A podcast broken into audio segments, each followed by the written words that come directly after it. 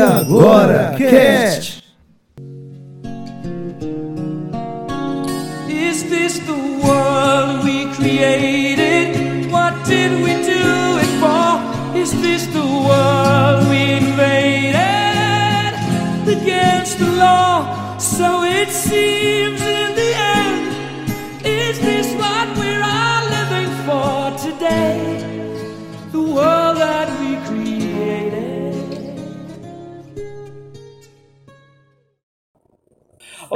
Que sejam boas a hora e a situação que estamos ouvindo, queridos amigos. Estamos iniciando mais um E Agora Cast. E Agora Cast, qual o seu ponto de vista? E hoje RPG. Vamos estar, estamos gravando no dia do RPG e vamos falar sobre RPG. Quais são os desafios para a criação de mundos de RPG, de livros de RPG. E hoje nós estamos com convidados, ó, daquele naipe, viu? Daquela categoria para falar um pouco sobre isso. Eu sou o Jonathan Freitas e eu tenho um verme, eu tenho um asilamento, sou louco por RPG. Vai, Ricardo. Opa, me chamo Ricardo, tenho 27 anos e tenho uma longa história aí de com RPG, né? Jogo desde os 12 anos de idade, somando um total de 15 anos de RPG. Essa diversão tão legal, tipo, já joguei Magos, já joguei Lobisomem, D&D, e é isso. O RPG pra mim é uma das melhores coisas que eu faço. Valeu, Ricardo. E estamos com Jorge Valpassos, por favor. Olá, galera do E Agora Cast, todos os ouvintes, todas as pessoas que estão aqui nos ouvindo. Vai ser uma honra, um prazer, uma satisfação de conversar, de partilhar, de me colocar em jogo junto a vocês que estão aqui abrindo um pouquinho do seu tempo, da sua disponibilidade para se permitir também rolar os dados e se aventurar em mundos alternativos por meio desse jogo tão bacana chamado Jogo de RPG.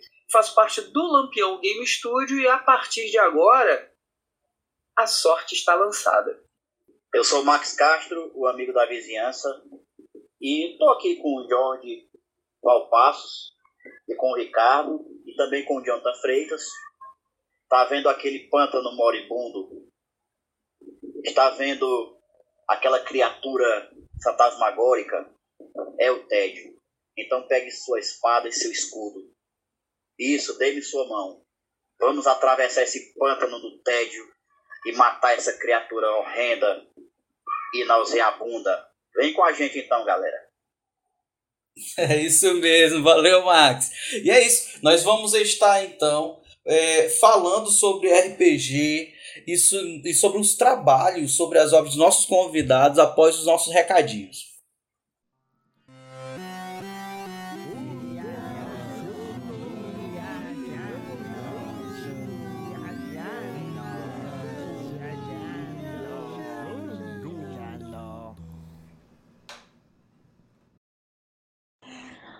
Olá, ouvintes. Aqui quem fala é Laícia Farias e estamos aqui com mais um recadinhos. Né? Gostaríamos de agradecer aos nossos padrinhos, né? isso, a Megiótica. Se você quer óculos de grau, bonito, barato, óculos esportivo, é na Megiótica. Né? A Estilo Pop Moda, que é uma loja virtual. Fazemos entrega retiradas em locais combinados aqui em Fortaleza, região metropolitana. é? Trabalhamos com moda masculina, feminina, com novidades, sempre atualizados na moda. é? E se você quer se vestir bem, barato, é na Estilo Pop. Nós aceitamos cartões, Pix, boleto bancário, certo? todos os cartões de crédito, tá bom? E se você quiser se tornar um padrinho, é só ir lá no agoracast.com na barra padrim e aí você se cadastra e a partir de um real você pode se tornar um colaborador do nosso projeto, certo? Olá, ouvintes, olá, queridos amigos. Muito prazer estar de volta aqui com Laícia Farias. Eu sou Maisa Costa. Justamente com vocês, nós vamos aí dar início às nossas novidades, né? Os nossos recadinhos, como de costume. Espero que vocês gostem, né? Continue aí nossas últimas atualizações, nossos últimos conteúdos nas nossas redes sociais, no site também. Espero que vocês gostem, tá? De novidades, nós temos E de novidades, nós temos vários conteúdos. Eu sugiro que vocês aí sigam as nossas redes sociais, continuem acompanhando, continuem comentando, tá? Que é o, a maneira que a gente encontra de estar perto de vocês e que a gente possa receber o feedback positivo, também negativo, né? Daqueles que gostam de deixar suas sugestões nada amistosas, mas a gente agradece de toda forma e com todo carinho, tá, pessoal? E deixar a novidade aqui para vocês também, de nosso colaborador, nosso novo colaborador, na verdade, o Jorge Luiz, tá? Falando de política, seus artigos aí sensacionais, estão contando aí a todos os novos os novos talentos aí do E Agora Cast, tá, pessoal? E é isso, fico com vocês e vou me despedindo aqui. É muito bom estar com vocês, tá certo? Dica de só lembrando aqui, uma diquinha de, de série, tá? Revejam Breaking Bad, eu, eu terminei, finalmente terminei. É, não me julguem, tá? Mas é porque é, essas semanas foram corridas, mas eu consegui terminar. Uma série muito sensacional, traz reflexões muito legais e muito, muito, muito, com perdão da palavra, muito foda, né? Então, indico aí quem não viu e quem já viu, revejam, porque é muito boa. e é isso. É isso aí, Maísa. Ótima dica. E vamos esperar um texto, né, Maísa, sobre suas impressões aqui sobre essa série. Tô curiosa, viu? E é isso aí, gente. Né? Vamos, vamos aproveitar esse tempo que estamos resguardados por conta da pandemia. Aproveite, vá lá no iagoracast.com, no nosso site. Você vai ter muito entretenimento, informação, mundo do cinema, é, universo geek, nerd, política, direitos humanos. Então, assim, tem muita coisa bacana. Tem as crônicas do Despertado de Jonathan Freitas, né? É, os contos de, dos contos da Ágora. Então, então, assim, tem muita coisa bacana. As últimas novidades do Mundo Nerd, com o Jonathan também, e o Vitor Matheus, nosso nerd de plantão, e muita coisa boa. E os episódios de podcast, né? Que você não encontra só lá, também encontra no Spotify e em outras ferramentas aí de podcast. Então, aproveite o seu tempo, vá lá na, no iagoracast.com no nosso site, tá bom? Um abraço e curtam agora mais um super episódio de podcast.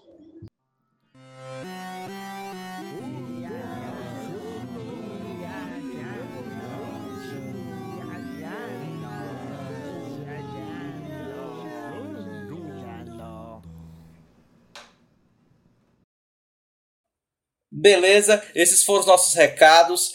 Nós então vamos pedir para que se, se apresentem, né? O Ricardo ele já se apresentou um pouco. Ricardo, quem é você aí fazendo a ficha de D&D? Fala um pouco aí de você e da sua obra rapidamente. Só se apresenta aí pro pessoal. Bom, me apresentando assim como um jogador de RPG, um, minha ficha seria um ladino, né? Aquele ladino esperto que gosta de sempre tá de bem, com uns goldzinhos no bolso, né? Então, basicamente, é, é isso. Eu, eu sempre tento é, me dar bem, né? Tipo, jogar pra se divertir e construir algo massa, né? Na história do personagem, enfim. Basicamente, eu sempre procuro, né? Isso. É, e agora, é, e agora você saiu, né, da parte de somente jogador e foi agora para criação, né? Você agora é escritor, game designer, né? Fala sobre isso um pouco. Pois é, tô, tipo, com um acúmulo de experiência, não é muito, tipo, 15 anos, né? Mas assim, eu cheguei a um ponto que eu acredito que eu consiga já, né, tá escrevendo, criar algo legal, até porque nas últimas meses que eu vinha jogando, né, narrando, ficou bastante é, legal. Fiz, enfim, basicamente, então dei início, né, com dois gostos que eu tenho, né, que é o RPG mais o, o oriental, né, que o, a cultura oriental, que é muito legal. E dei início a esse projeto de criação do Samurai A Ordem das Katanas, né. Show, show. E, Obrigado aí, Ricardo. Jorge Valpassos, ilustre figura aí esse gênio por trás da, do Lampião Game Studio. Jorge, fala um pouco de você nesse mundo do RPG. Então, é... quem é quem é Jorge Valpassos? Eu acho que de certa forma é... eu escrevo um pouco RPG para tentar responder essa pergunta, né? Sobre quem eu sou, de onde eu falo e se o RPG e assim como outras formas de produção cultural também são uma forma de expressão, essas formas de expressão são são completas, são repletas de atravessamentos e questionamentos e muitos deles eu coloco em minhas obras. Mas se fosse para me apresentar uma pessoa que nunca ouviu falar do, do meu nome ou dos meus títulos, eu não começaria pela minha formação ou por alguma obra, mas eu começaria por algo mais simples. Antes de mais nada, eu sou filho de Dona Ana e seu Jaime, sou uma pessoa nascida e criada no, na periferia do Rio de Janeiro. Eu sou aqui do, do Complexo do Alemão. O sotaque não me deixa mentir, apesar dos sudestinos dizer, dizerem que não tem sotaque, tem sotaque pra caramba. Eu, eu, eu me vejo como uma pessoa é, com várias, várias questões muito características, né? O pessoal aqui do, do Sudeste acha que é o umbigo do mundo, mas não é. Inclusive tem que retirar essa visão quão breve possível. E me vejo como uma pessoa negra periférica, amante e amadora de jogos e narrativas que, desde o final da sua infância, se pegou lendo livros e sendo apresentado a jogos, diferentes jogos, e um deles foi um jogos de RPG, jogos narrativos. Nos caminhos e descaminhos da vida, ingressei numa, na Universidade Federal do Rio de Janeiro e no curso de História, descobri as possibilidades que as metodologias ativas de ensino poderiam trazer para a educação. Desde então, comecei a pesquisar, isso está em cursos, em pós-graduação e em várias outras capacitações que fui fazendo e fui desenvolvendo pesquisas em torno de game design, ludologia, inicialmente com o, o âmbito de pesquisar e de levar para ambiente de educação formal e informal. Eu comecei a coordenar projetos em bibliotecas e espaços públicos, é, colégios, área de socioeducação, que eu já coordenei durante algum tempo aqui no sistema de Gaze, é, junto a adolescentes em conflito com a lei cumprindo medidas socioeducativas, é, projetos de RPG de mesa.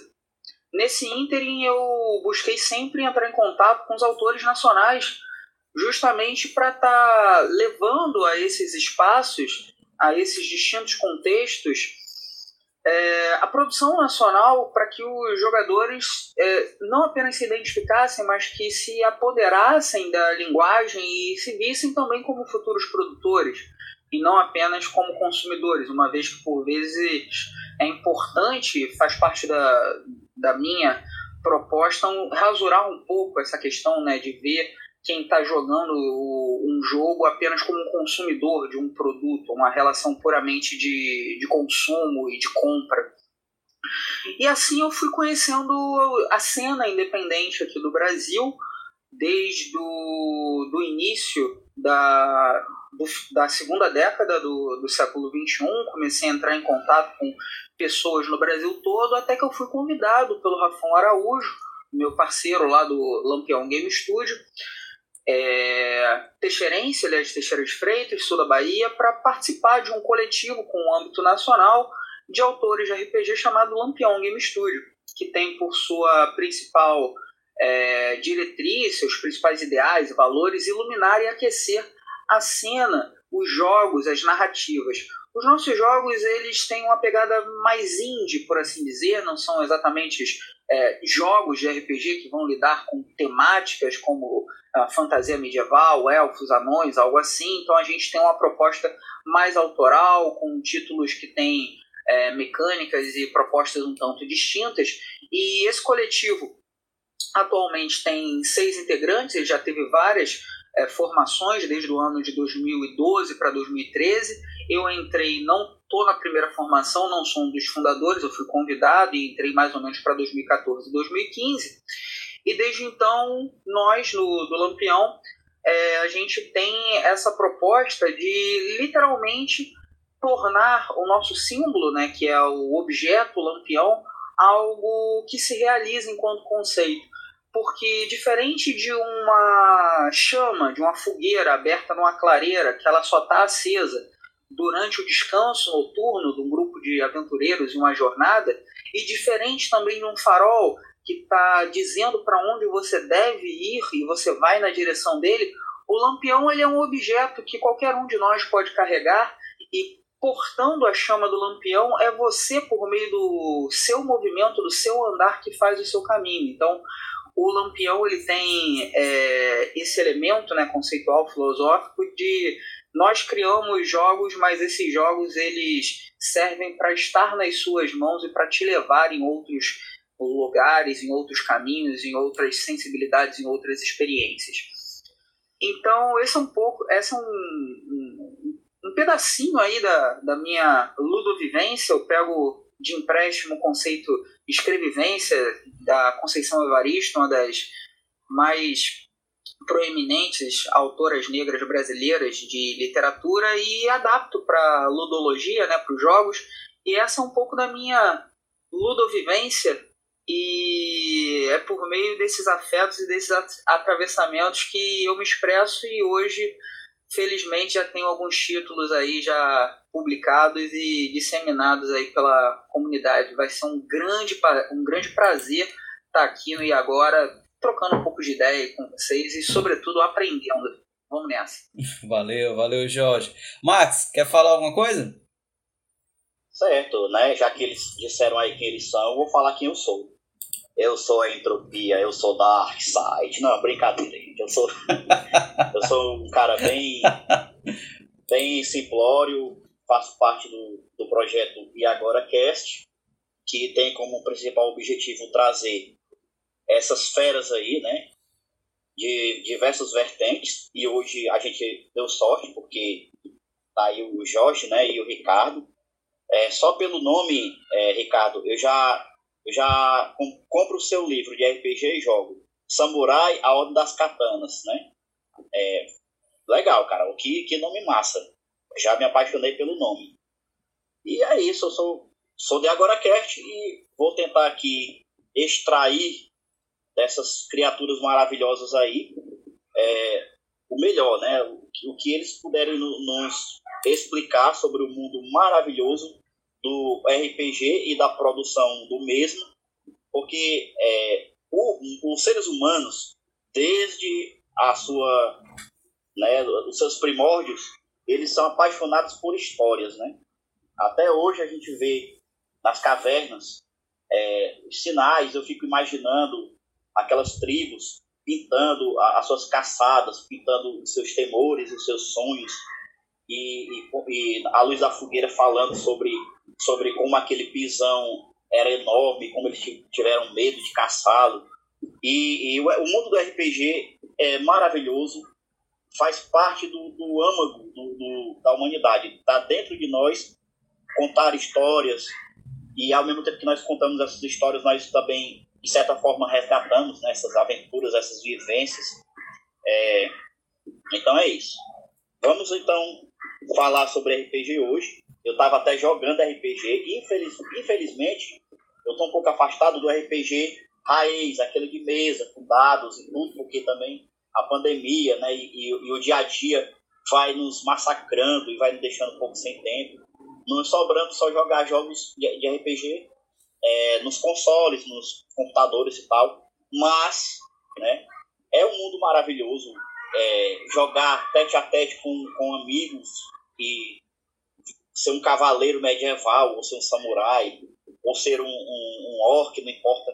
É sempre maravilhoso a gente estar tá jogando RPG, né? De fato, é uma coisa que está dentro de nós. Nós somos apaixonados por histórias. Eu sou Max Castro e estamos, vamos lá então. Vamos prosseguir. Valeu, Max. É isso aí. O que, que, é, o que, que é o cinema? Um exemplo. O que, que é o cinema se não uma boa contação de histórias, né? Visual. Isso é um exemplo de como a história é importante está na cultura pop tão fortemente. Mas vamos falar um pouco sobre RPG de mesa hoje. Eu ia falar, iniciar o bloco 1 perguntando para o Jorge o que é o Lampião Game Studio. O Jorge ele já falou aí um pouco disse, já nos explicou esse coletivo aí maravilhoso, né, Jorge? Uhum. O Lampião, ele é um, um coletivo de jogos, ele não é uma editora.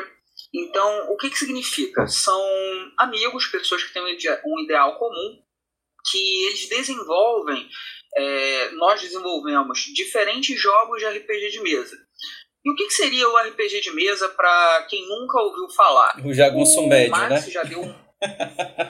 Isso, mais ou menos. É, o Max já deu uma grande introdução e você também, Jonathan. Então já facilitaram muito o trabalho aqui pra gente. É, o RPG ele não é uma história que ela é contada. Imagine uma história que é jogada. Porque diferente de um roteiro, de um livro ou de um filme, que os papéis já estão definidos e que você deve seguir aquele roteiro para chegar em determinado fim, grande parte do RPG ocorre por meio do improviso, da interpretação de papéis que os jogadores têm, que nesse universo ficcional, nesse espaço imaginado compartilhado, eles encarnam personagens e que essas personagens têm alguns atributos, algumas habilidades, algumas capacidades que são sintetizadas em uma coisa chamada ficha de personagem.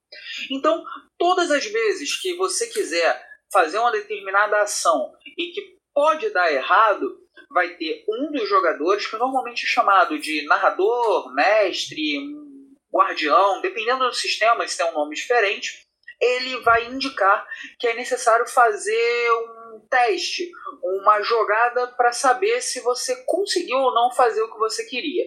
Então, vamos imaginar que a gente está jogando um RPG que ele é um RPG de terror e que tem e que ele dialoga com filmes slashers. Então, existe um assassino que acabou de invadir uma festa, por exemplo, nós somos os é, convidados dessa festa, a gente tem que sobreviver. Aí o assassino começa a correr e você diz: Olha, eu vou. Para ganhar tempo, eu vou derrubar ali uma mesa no caminho para ele tropeçar. Eu vou, enquanto ele está correndo atrás de mim, eu vou no caminho derrubar ali uma mesa para ver se ele tropeça. Aí, no RPG, é, você simplesmente não pode sim, dizer que isso vai acontecer e isso naturalmente acontece. Pode dar certo ou não o seu plano. E aí cada sistema de jogo tem mecânicas exclusivas e específicas para isso acontecer. Normalmente a gente joga dados, mas tem RPGs que usam cartas e outros, outras ferramentas para resolver esses problemas. Você faz o teste e de acordo com o resultado do teste a história continua. Normalmente o RPG ele lida com temas de fantasia, porque quando ele foi criado lá na década de 70, mais ou menos, do jeito que a gente conhece hoje, é, os seus autores eles liam muito histórias de, de fantasia e de é, que tem diferentes espécies como elfos e por aí vai. Entretanto, assim como o cinema, como o Jonathan disse, é possível ter jogos de RPG com diferentes temáticas, de cyberpunk passando a pré-história, é, do, de um cenário no Brasil, por exemplo, é, no século XIX, até um mundo de fantasia numa corte de fadas. É, é possível ter jogos de terror, de ação, de ficção científica, totalmente onírico, coisa mais abstrata, jogos infantis. Então, o RPG é um tipo de jogo, mas esse tipo de jogo ele não carrega em si uma temática. É como se eu falasse assim: "Ah, eu gosto de jogar videogame". A pessoa vai perguntar assim: "Que gênero, que tipo?". Aí você já tem que começar a refinar. "Ah, eu gosto de jogo de corrida". Só que dentro de jogo de corrida tem uma coisa assim mais tipo Mario Kart, que é uma corrida com é, equipamentos e coisas para você zoar o outro, e uma coisa mais simulacionista, sei lá, é, algo que tipo Forza, que é mais simulação, e tem um jogo mais de arcade. Então é mais ou menos isso. Fazendo esse tipo de comparação, o RPG ele é um tipo de jogo que aí você vai ter diferentes temáticas que normalmente a gente chama de cenário e diferentes formas de resolver conflitos e mecânicas que esse conjunto de mecânicas e regras normalmente chamado de sistema. Unindo as duas coisas, a gente tem um jogo de RPG que normalmente é comercializado por meio de livros, ou físicos ou digitais.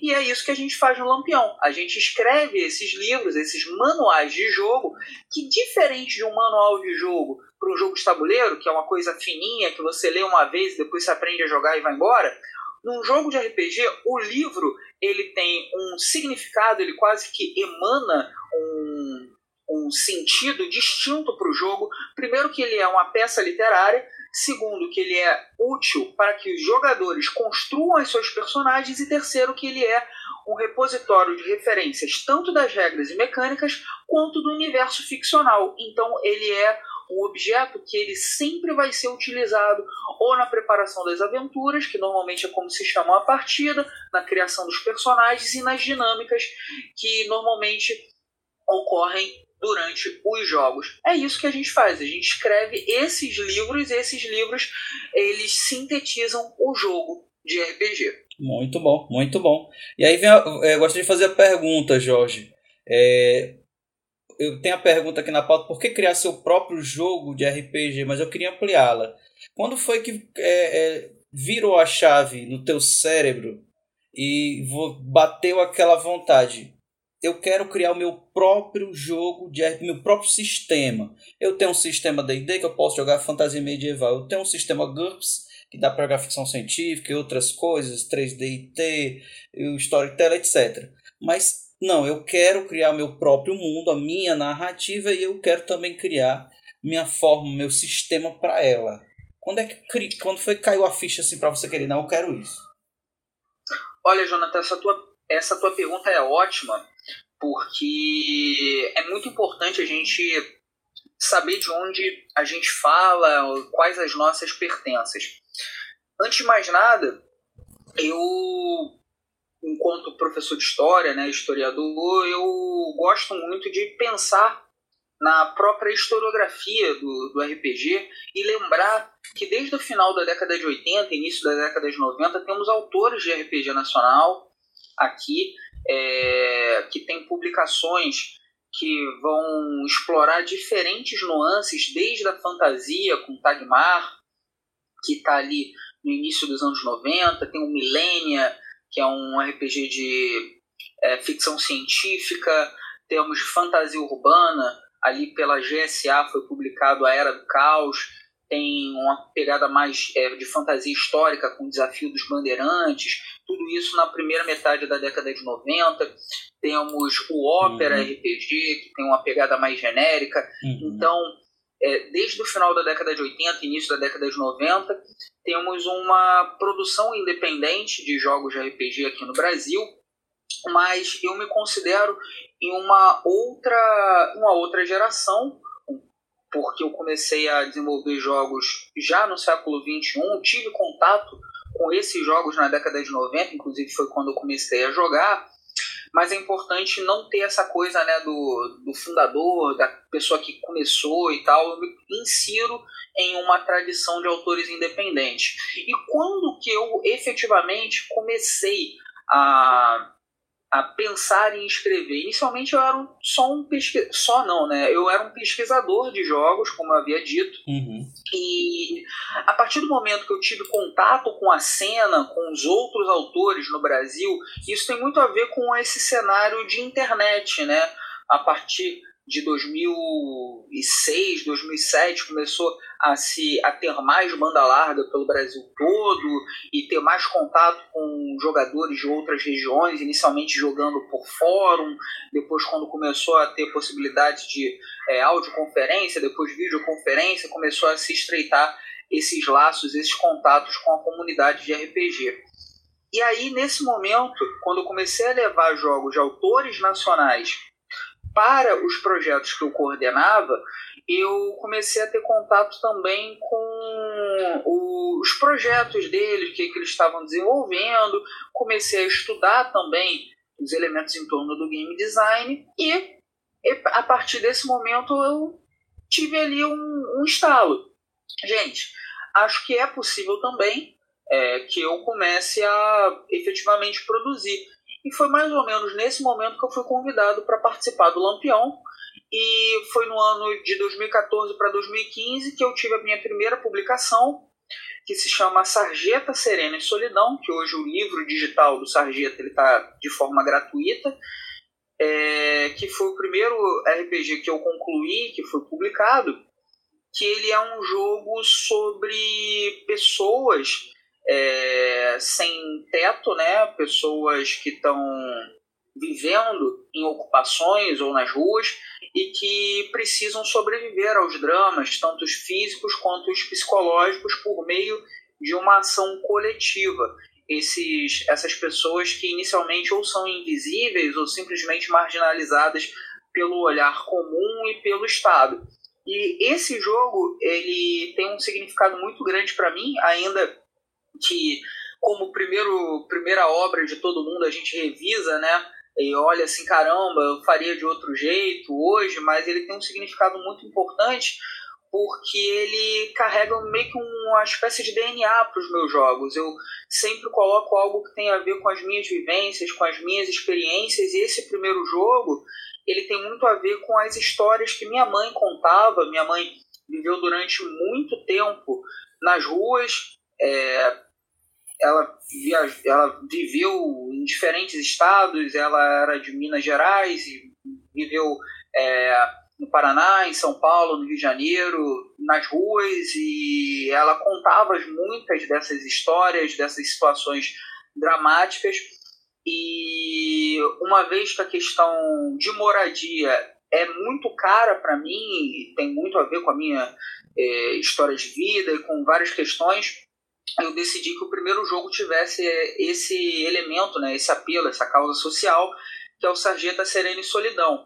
E é justamente nessa pegada né, de um jogo mais intimista, mais emotivo, que não necessariamente é, comunicasse uma jornada heróica, mas que acessasse outros afetos, outros sentimentos, outros questionamentos, que eu comecei a me expressar por meio dos jogos. E é assim que a gente que cada um busca o seu o seu quinhão, né, a sua forma de produzir. No meu caso é como uma forma de me expressar, como uma pessoa poderia pintar um quadro, outra pessoa é, publica um conto, um compõe romance, uma música, uma compõe uma música. Uhum. No meu caso, eu escrevo jogos, que é uma forma de me expressar e de possibilitar que outras pessoas também é, acessem os questionamentos, se coloquem em outro lugar e tenham essas experiências assim mais catárticas, por assim dizer. Uhum. E acho que é importante para a gente é, se edificar enquanto indivíduo pleno e complexo. Tão necessárias né, para a gente num mundo como esse de hoje. Muito bom, muito bom. Carinho, a falta de carinho revolta o ser humano.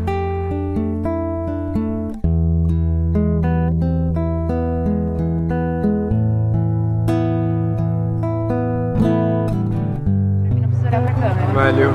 Eu sou Alessandro e eu tô na rua desde os 12 anos de idade. Sempre procurei estudar e tudo mais, mas acontece que minha família tem drogado e bandido. Eu tenho, eu tenho um sonho que é estudar um dia me formar, jornalismo, igual vocês. Eu fui casado 10 anos, eu tenho. É, vai fazer 3 meses que eu tô separado, tá entendendo? Mas ainda tem a pessoa que eu gosto muito dela né?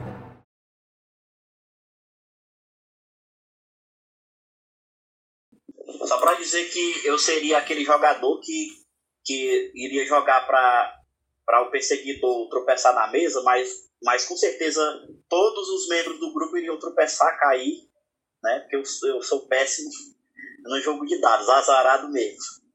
Aí o pessoal ia achar que você era o assassino, Max. Olha só. Não, ia ser iria... na história. Ele tá junto com o assassino, pega ele. Provavelmente. Cara, eu, eu, eu, dou, eu, dou, eu dou quatro críticos fáceis. Fácil, fácil. Quatro... o, Jonathan, o Jonathan sabe porque ele já, ele já presenciou este feito lendário. Quatro críticos. Não foi, Jonathan? É, Pois é. Ia rolar um plot twist do pânico e eu descobri que são dois assassinos, não é apenas um. Não, fácil, não. Isso, pronto. Esse é o, Esse, comumente, esse é o tipo de, de, de, de, crônica que eu, que eu vivo, meu amigo, quando eu jogo. Mas, é, só, só para fazer uma pergunta para ti, é, é óbvio né, que, que há um apelo social na, na sua obra. E eu queria te perguntar se você observou da parte de, de pessoas mais abastadas, né, que não passaram por, por, essa tragédia, que é uma tragédia brasileira, né? É, porque a, maioria das pessoas, de fato, tem muita dificuldade é, em morar em uma, em uma boa casa e tal, se alimentar, até se alimentar. Então, assim, você viu da parte de algumas pessoas abastadas que tiveram contato com a tua obra, é, uma reflexão da parte delas, você teve esse feedback, foi, foi um feedback positivo, ou, ou ainda, ou ainda você está observando para ver se, se isso vai se concretizar, esse, essa, essa, essas pessoas, né, se elas chegaram para você, olha, eu não pensei, eu não pensava que, a, que o que o povo vivia tão oprimido assim tal. Queria que você comentasse se já rolou isso já. Nossa, é, é, isso aí normalmente rola e é o que me emociona, né? É aquilo que mareja os olhos mesmo quando você vê que às vezes questões que não estão nem planejadas diretamente no jogo, no caso especificamente do Sarjeta, é, é um jogo que tem claramente essa causa social e quando há esse tipo de feedback que costuma ocorrer, ocorreu no lançamento e normalmente nesses momentos que eu comunico, né, que o jogo está gratuito, é só lá baixar, então a gente tem um aumento de fluxo do, do nosso site e costuma ver os feedbacks. A galera manda DM nas redes sociais, no Instagram, no Twitter, com os feedbacks dos jogos.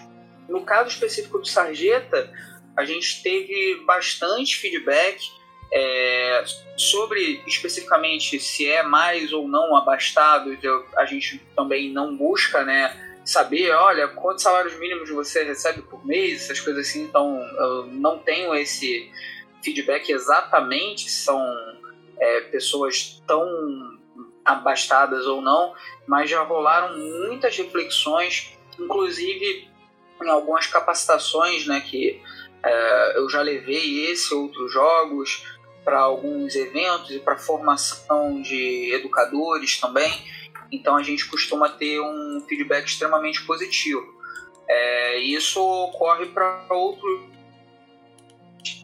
que é um jogo que ele põe em xeque, ele também tem uma causa social bem forte, que ele põe em xeque essa política de extermínio ele começou a ser desenvolvido esse RPG depois do assassinato da vereadora Marielle Franco, que inclusive ela era escolhida enquanto homenageada no colégio que eu leciono, que tem como principal público né, os alunos do Complexo da Maré. Ela chegou a visitar o colégio poucos meses antes dela ter sido executada.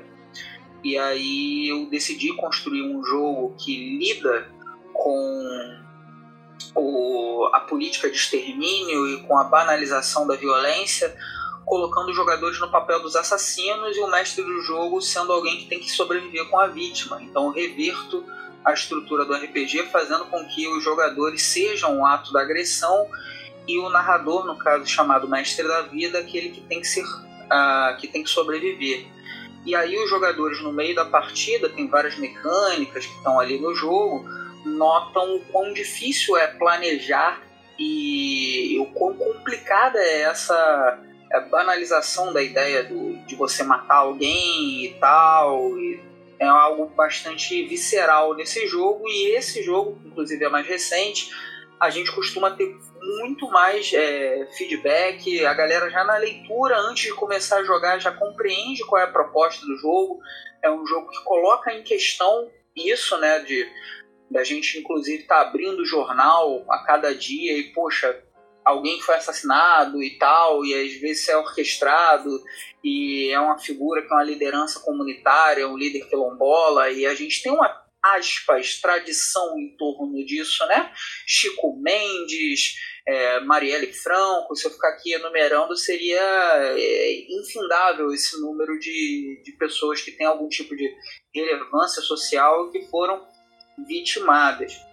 Sem contar no genocídio indígena que é cotidiano, sobretudo no período contemporâneo, né, que a gente está, essas questões de terra mal resolvidas ou não resolvidas propositalmente até hoje. E aí a, é, é, incrível, Max, como é, a gente tem tanto relato do, de pessoas que às vezes não tinham conhecimento ou achavam que era uma coisa muito externa e tal, e que entram em contato falando que é, foi algo muito intenso, mas que foi interessante, foi importante, é, que ressignificou a ideia do jogar só para ser entretenimento, te dar risada, mas também pode ter reflexão. É aquilo. Você quando vai a um cinema, não agora, né? Agora é distanciamento social, estamos todos nas nossas casas, mas quando você vai pegar um filme para assistir em algum desses serviços de streaming, você não necessariamente vai querer dar risada. Às vezes você vai se colocar ali para ver algo mais intenso, algo que vai te emocionar, algo que vai mexer contigo, algo que te vai fazer chorar. Eu acho que o RPG tem essa possibilidade também enquanto linguagem. Então é um pouco sobre isso. Excelente, excelente. Muito, muito bom. Rapaz, Ricardo, quer falar um pouquinho aí sobre, sobre é, a pergunta por que criar o seu próprio jogo de RPG, quando, quando é que foi que você caiu a ficha assim, ouviu o estalo para poder criar? Ah, queria só comentar, tipo, o Jorge já falou bastante, né, explicou bem o que é o RPG, né, e basicamente, é, assim, eu comecei a, a, a escrever em meados de 2015, né, quando foi a época que eu mais joguei RPG. E queria comentar também que vocês né, me influenciaram a jogar RPG quando criança, enfim. Então, nesse período, eu comecei a narrar, enfim. Então, daí, daí veio naturalmente, né? Como eu, eu fazia, sempre criei as histórias, né? Porque o RPG, como o, o Jorge falou, né? É uma coisa é, que vai, vai se criando quando você vai jogando. Não, não tem histórias prontas, né? Mas é, o RPG em si, né? São, você vai jogando e vai acontecendo, enfim, com todas as mecânicas e então é, é essa questão de criar, né? Veio naturalmente com, com, com essa indicação das histórias que eu vinha fazendo. E o RPG, ele é um manual, né? É um livro que, que dele, parte dele, você vai começar a fazer seu jogo, enfim, com o que ele fornece. Então, desde sempre, é, todo RPG que eu jogava, eu, quando mestre, eu altero algumas coisas, né? Então, disso que eu já, já do, do próprio D&D, né? Eu já alterava algumas coisas, enfim. Isso foi surgindo é, mecânicas próprias que eu vinha fazendo, então notei que ficaria legal, né? fazer um RPG e foi daí que eu, o, o, gatilho né, de tudo. Comecei a escrever sem parar e fui, fui, fui. Cheguei aí no. no... Eu tinha outros projetos, né? O Samurai, ele. Ele sempre. Eu não visava torná-lo ele assim, tipo, ah, o RPG, né? Porque ele era só uma campanha, né? Inicialmente. Então, daí eu.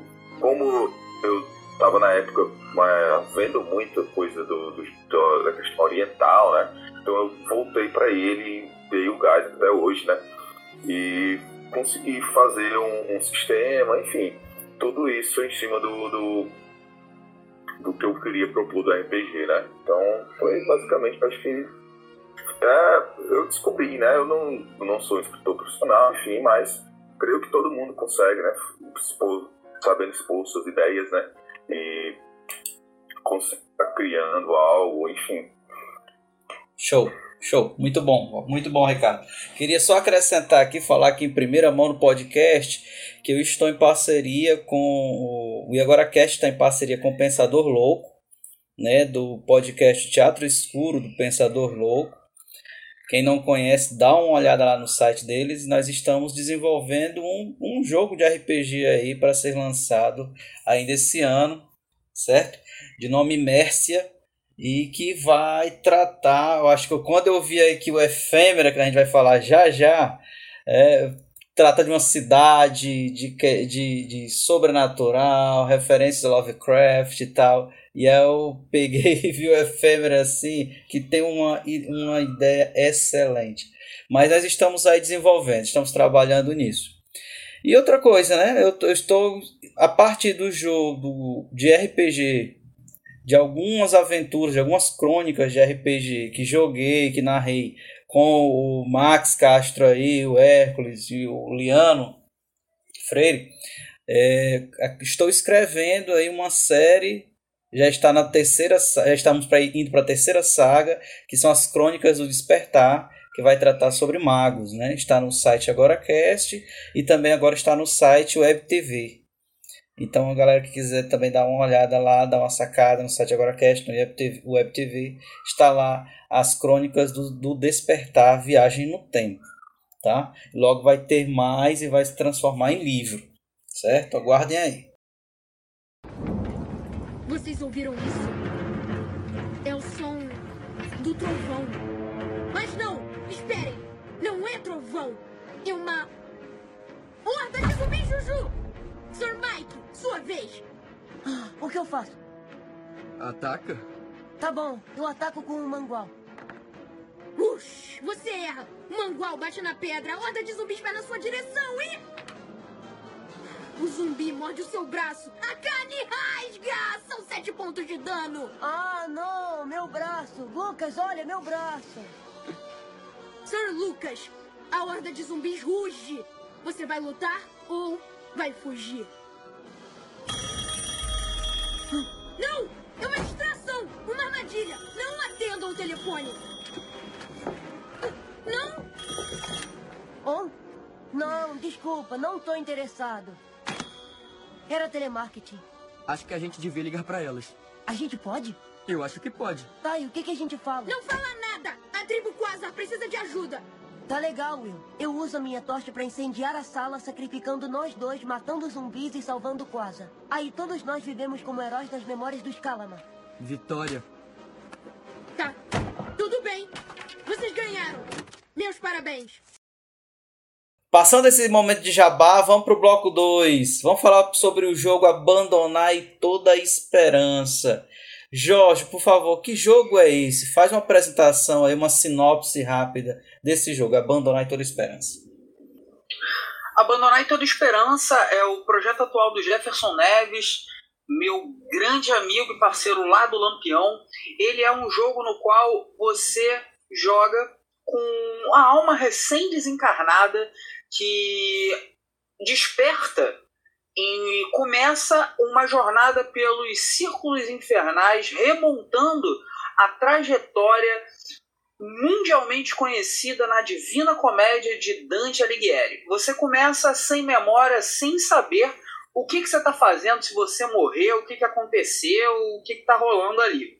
E a cada momento, a cada desafio, a cada local que você visita, a cada canto da Divina Comédia, você vai tendo reminiscências, vestígios da sua memória, até chegar no final e descobrir exatamente ali o que aconteceu e se você vai ficar vagando o tempo todo no limbo, se você vai ficar no inferno ou se você vai ter algum outro destino. Ele é um jogo que você joga, inclusive, é, sem narrador, se você quiser pode ser jogado coletivamente e que o grande twist, né, a grande diferença nele é que você começa sem ficha de personagem porque você vai montando a ficha de personagem durante o jogo. Então, se você gosta de uma é, narrativa que você vai se construindo com o tempo e tem uma pegada mais voltada ali a culpa, sofrimento, pecado, esse tipo de de temática, certamente você vai curtir o Abandonar e Toda Esperança. Que massa, que massa. Qual é a. Posso comentar? Vai lá, Max. Por favor. Cara, sinceramente, é, meus parabéns, eu nunca vi nada igual. Nunca vi nada igual. Eu, eu, ficaria, eu, eu ficaria muito a fim de jogar. porque parece muito, muito bom. É, construir uma ficha durante a história, um personagem, né? Esses insights, ainda mais ambientado, né? Naquele mundo lá, sendo conduzido por, por Virgílio. Eu espero, acho que tem Virgílio lá, né? Ou não? Sim, sim. É, a, vai ter ali o, o Virgílio, vão ter todas as. É, vai ter também tem o Caronte, né, o barqueiro, então Tá, tem, poxa. vai ser é bem interessante o jogo. Aí, John, tu tem, tu tem a, a missão agora de narrar pra gente, viu? Eu sou um dos primeiros a, a querer jogar esse RPG porque eu acho fantástico. Aliás, eu só queria acrescentar, o RPG é, de mesa, né, de, de livros e tal, esse que a gente joga, nunca subestime o poder do RPG. Porque é, jogos de, de, de RPG, né, os jogos hoje Souls-like, né, tipo Bloodborne, é, é, Sekiro e tal, sempre a cobrança era muito grande, né? Que esses jogos, eles trouxessem algo não tão linear, né?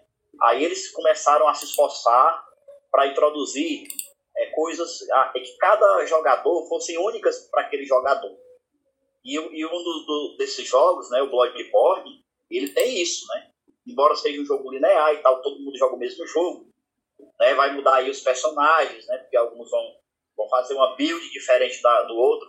Mas assim, quando você, você para platinar o jogo, você tem que, que ir para ambientes onde cada ambiente ele é mais ou menos único para você.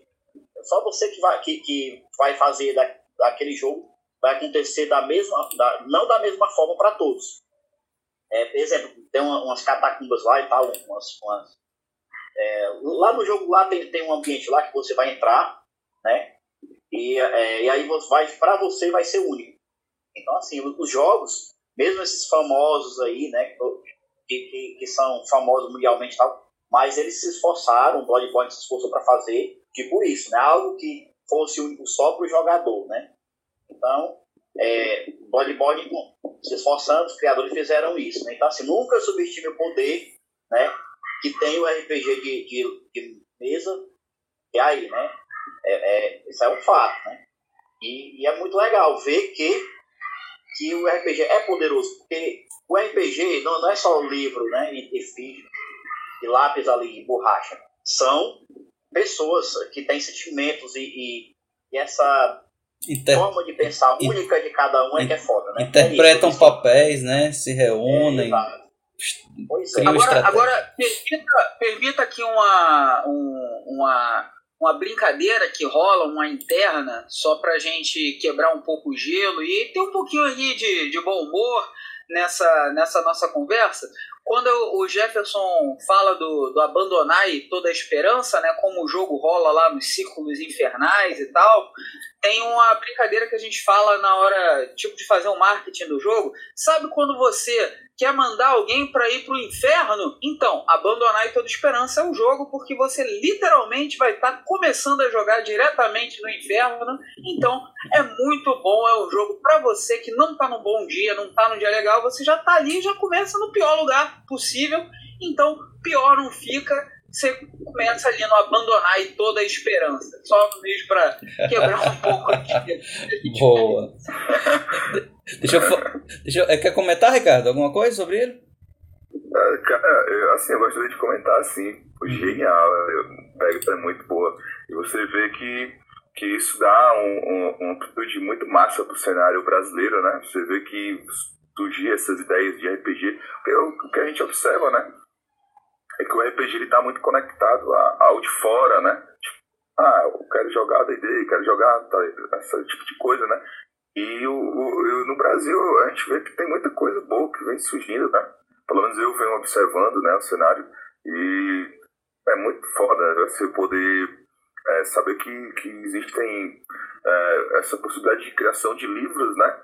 Com um- uma gama tão boa de, de, de história, de tema, né? Que, que Dante é, é muito foda, genial, né? Um livro antigo que você pode se basear várias coisas em cima dele e, e- e nunca ele sai de moda, digamos assim, né?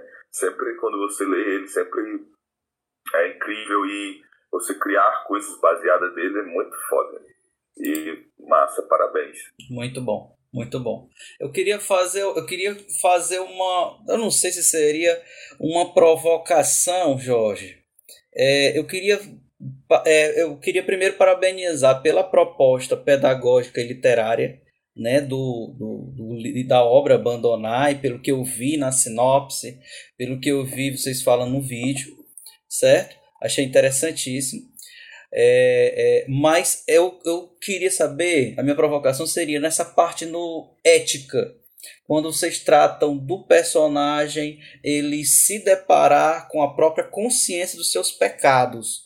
E onde é que ele vai parar, em que círculo ele vai ficar, ele vai estar, né? Isso, vai, isso tem, isso acaba criando uma tendência muito religiosa, principalmente para o cristianismo. Vocês pensaram nisso? Vocês acham que isso vai ter uma pegada muito, muito vinculante a uma certa tendência religiosa? O que, é que vocês acham disso? Então, é, especificamente sobre Abandonar e Toda Esperança, como ele tem por sua obra é, de referência à Divina Comédia, obviamente o que estrutura a moral judaico-cristã vai ser componente do jogo. Não é nosso objetivo fazer com que é, haja uma vinculação da, dessa, desses elementos né, da, da ética cristã para além do universo ficcional. Inclusive, um dos pontos de questionamento que o Abandonai traz é a lógica em torno da culpa. Uhum. Por quê? Porque é, em alguns momentos de drama é, você tem acesso a algumas memórias, mas é feito um questionamento se você se considera, é, se você considera que aquilo que você fez é algo que te desviou do caminho ou que era algo justo a ser feito. E se você considera aquilo é, um pecado, um desvio no caminho, algo que fere uma certa ética, aí você adquire, você perde um elemento do jogo que é a vontade e a vontade se transforma em culpa. Se você tiver toda a sua vontade transformada em culpa, e eu acho que aí é que está o grande pêndulo é, de tensão, de conflito que está em torno ali na moral cristã, é que se você transformar toda a sua potência em culpa, você não age mais. Meu Deus. Você é, acabou, acabou, acabou puxando Schopenhauer e Nietzsche juntos aí, Max. O cara, ó, putz, grilo. Mas é, no final das contas, no final das contas, e, e aí vai ter daqui a pouco uma ponte lá pro Efêmera. E por que, que os dois jogos estão sendo lançados juntos? Porque é, eles dialogam em algumas temáticas adjacentes que é pensar em uma outra economia libidinal, não hum. a seção do Thanatos, mas o Eros, é Sim. pensar na pulsão criativa, não na pulsão da morte, é buscar outras questões que estão para além da castração né, da, da, da moral cristã e tal isso é tá ali presente no, no Abandonar Toda a Esperança, que é... Eu achei bastante perspicaz isso, que vocês chegaram no ponto que tá bem ali no meio do, do objetivo do jogo e tal, vocês acessaram ali, foi, foi, foi bem perspicaz, boa pergunta. Curti. É, só, só queria só, só acrescentar aqui, muito pelo contrário, Jonathan. É, Goethe, no seu livro Genealogia da Moral, né? E também no Crepúsculo dos, dos Ídolos, ele, ele é, fala exatamente disso, né? De você não deixar se abater pela culpa e ir atrás, né? De, da sua, de fortalecer a sua potência. É isso aí. É, é justa, pelo contrário, a obra deles, esse RPG maravilhoso que eu quero jogar com certeza, só reforça, só reforça mesmo a vontade de potência, né? Que, que o Nietzsche uhum. fala, né? E Schopenhauer também, né? Que no, nos de Schopenhauer, sempre Schopenhauer chama a atenção o verdadeiro amor que é não se deixar se abater, né? E sempre avante, porque a vida dele foi uma droga, né? Uma porcaria, mas ele nunca ficava, ficava é, é, tão abatido a ponto de não agir. Só para falar aí né? Que eles, falam, fazem exatamente, né? Que Nietzsche e Schopenhauer sempre pregaram. É isso. Você não pode, não pode deixar, não pode deixar ser tomado pela culpa, senão você fica congelado, você não age, né? Você perde toda ali a sua potência. Bastante. É, é, é bem sobre isso o jogo. muito bom, muito bom. Ah, olha, eu não quero ser babaca. Tá legal? Mas nós não somos mais crianças. O que você achou, Will? Que a gente nunca ia ter namorada? Que íamos ficar sentados no porão o dia todo jogando pelo resto da vida? É. Eu acho que sim. Achei mesmo. Will! Will! Will, vem cá! Vamos passar para o bloco 3. Vamos falar agora sobre o jogo Efêmera. Jorge Valpasso novamente nos faça uma apresentação, uma breve sinopse desse jogo aí de sua autoria, por favor. Todos fechem os olhos agora. Você não, você que está dirigindo ouvindo o podcast, não feche os olhos não. Mas vamos lá. Quem puder, você também que está lavando a louça, vai deixar o prato cair. É melhor buscar algum, alguma posição segura. Mas se for possível, fechem os olhos e imaginem agora comigo uma cidade onírica uma cidade que ela é formada por conceitos. Então, não tente desenhar essa cidade por meio de ângulos retos, é, prédios que são arranha-céus com seus contornos espelhados, mas tente imaginar uma cidade viva, uma cidade que ela é tomada por seus habitantes que literalmente não apenas é, fazem a cidade é, iluminar-se à noite por meio dos seus é, das suas luzes, mas efetivamente dão vida a essa cidade a cada movimento, a cada risada, a cada beijo no final de tarde. O nome dessa cidade é Efêmera. E essa cidade ela é uma cidade que ela é uma entidade, ela é uma personagem que ela precisa para existir estar tá sempre em trânsito, ou seja, não se deixar vencer pelas suas próprias estruturas de concreto. E o que ela faz?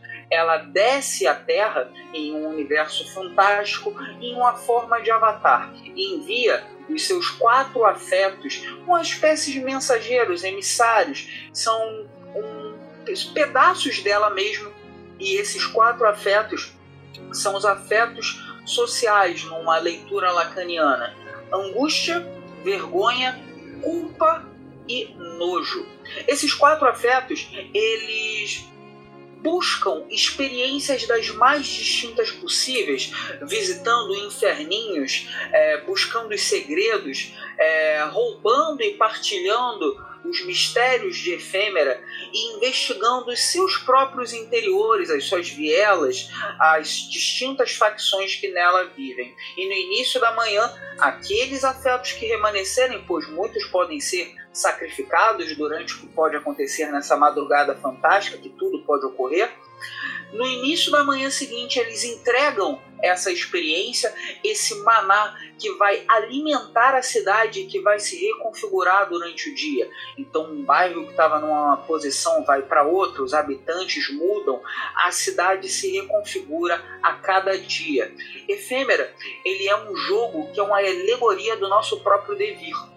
Uma vez que a partir do momento que nós nos abrimos, né, e essa questão né, de ser enquanto abertura também tem a ver com a, uma filosofia alemã, mas mais da fenomenologia, uma pegada mais do Gadamer e do, do Heidegger e tal, é, viver enquanto abertura e oportunidade e de se afetar e de se alterar, vai também ter um pouco de afetos lá no Baruch Spinoza, mas isso são algumas referências, mas a ideia é que quando você estiver jogando esse jogo, você vai ter o cenário mutante. Não apenas você, os personagens, mas o próprio cenário vai estar tá mudando a cada partida. Então, se a gente for fazer uma comparação meio com jogos eletrônicos, é tipo um roguelike. Cada vez que você vai jogar, você vai pegar um cenário diferente, com diferentes desafios, coisas aleatórias e coisas para você resolver durante a partida. Você joga com um dos quatro afetos, cada afeto tem diferentes poderes, diferentes habilidades e todos eles são metáforas das nossas relações humanas. Então, o nojo, por exemplo, ele nunca vai engajar de frente, mas ele vai ter poder de atacar a distância, de influenciar, de criar efeitos. Já a angústia é a mais poderosa, vai à frente, seria mais ou menos uma combatente, né? Aquela que é exasperada, não, não planeja, vai na frente e tal.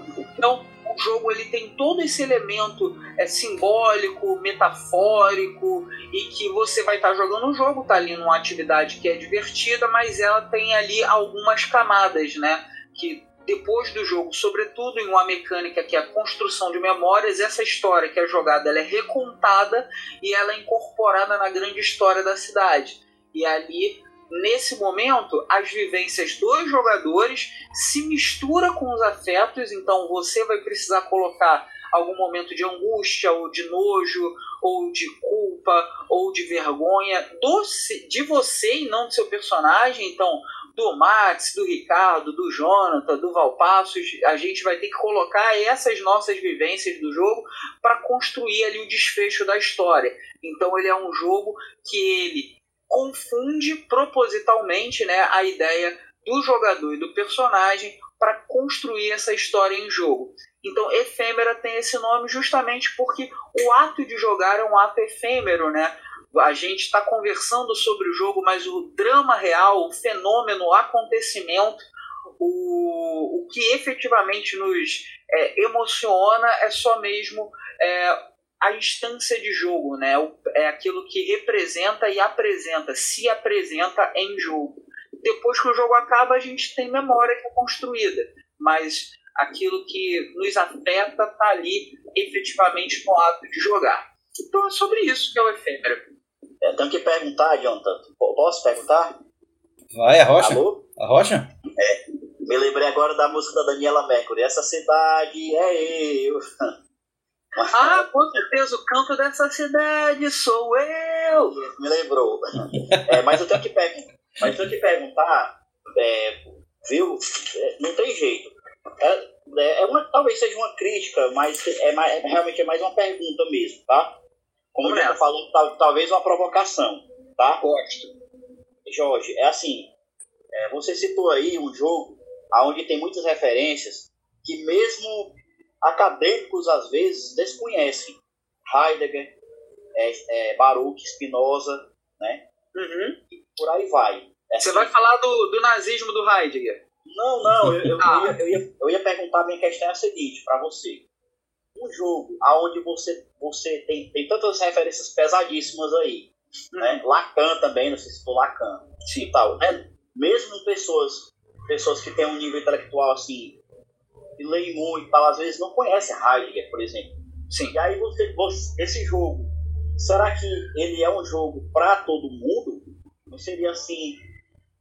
É, não é um jogo muito difícil de, de ser jogado, de ser compreendido, já que, que ele é. Assim, é, é realmente é, é, é, bem, bem. Ele tá achando que está excessivamente subjetivo, talvez. É, é isso, mano? Não, não é nem isso. Me, me parece um jogo me parece um jogo que exige muito de um jogador, de um jogador é, que, ele, que ele jogue assim algo que o desafiaria muito intelectualmente, a meu ver. É, você não acha, você, o que, que você acha disso? Você acha, você acha que é um jogo fácil de ser jogado? Qualquer um pode jogar?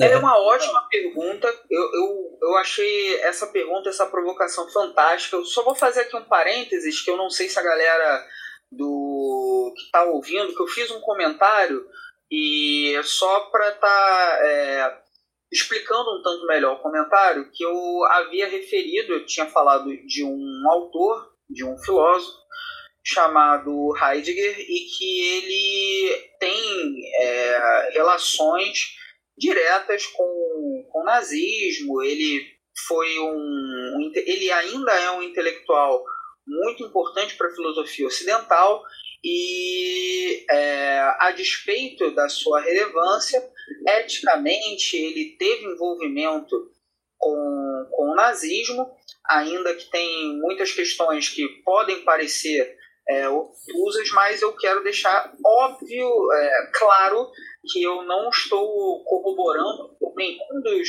dos componentes é, de supremacia racial, e na verdade eu dialogo mais com Gadamer, que ele, o Gadamer, dialogava com, com Heidegger do que o próprio Heidegger, né? O, o Gadamer é minha real referência. Só queria colocar esse parênteses em virtude de um tema que, enquanto uma pessoa antifascista que sou, que, que milito, que, a, que atuo, é, para mim é muito cara e sobretudo no mundo contemporâneo, com o crescimento do neonazismo, então é importante já é, de, demarcar uma posição política, né?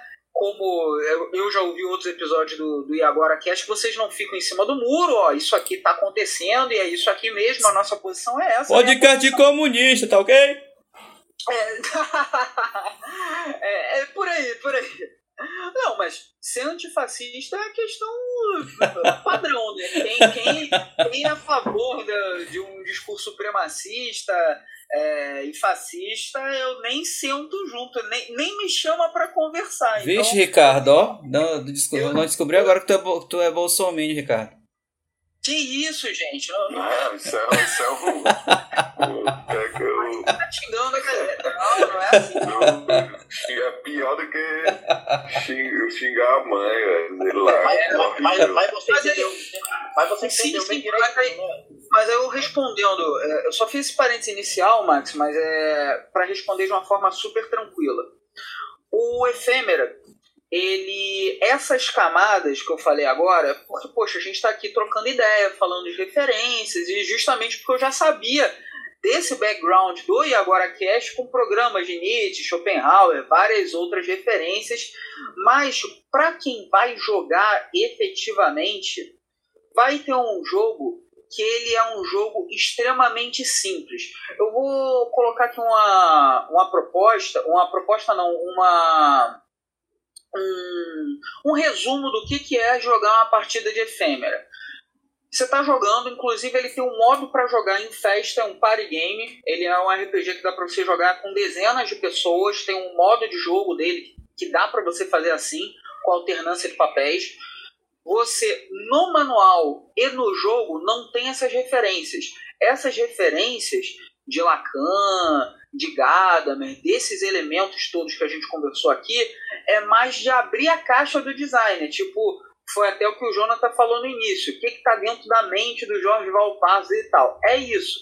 Mas no jogo, no manual do jogo, é, há um manual de instruções para galera que quer sentar, se divertir com um amigo, ou jogar em festa, jogar ali uma partida de RPG. As regras são tranquilas, mas se você quiser ter uma, um aprofundamento, tem lá no último capítulo e tal, as reflexões, as referências, mas as mecânicas do jogo em si, dá para você jogar de boa. É como se a gente estivesse pensando, você que deu uma referência ali, por exemplo, ao Bloodborne, eu posso jogar o Bloodborne do início ao fim sem entrar ali numa discussão metafísica, o que, que são aqueles seres, qual é a posição deles no mundo, eu só vou jogar um Dark Souls. O que, que é essa coisa de estar tá ali com, com as outras almas? Que eu posso efetivamente ir para um, algumas discussões metafísicas, chamar o Kant aqui a gente ficar uma noite toda só conversando sobre essa, esses elementos todos ali do imanente, da transcendência e tal no Dark Souls. Mas no jogo em si pegou o, o joystick e vai embora. É tipo isso no Efêmera. O Efêmera há essas camadas, mas essas camadas elas não são pra gente ficar aqui com o monóculo e conversando na hora do jogo. Se joga, tem o drama, tem o fenômeno, tem a experiência e essas, esses questionamentos eles são mais resultados do jogo do que algo que vai estabelecer um debate. O que, que eu quero dizer? Você vai estar tá jogando ali com os afetos, mas as mecânicas do jogo são super simples. Depois que acabar o jogo, que vai rolar assim: Cara, o que, que significa eu estar tá jogando com a vergonha? O que, que é isso? O que, que, que aconteceu?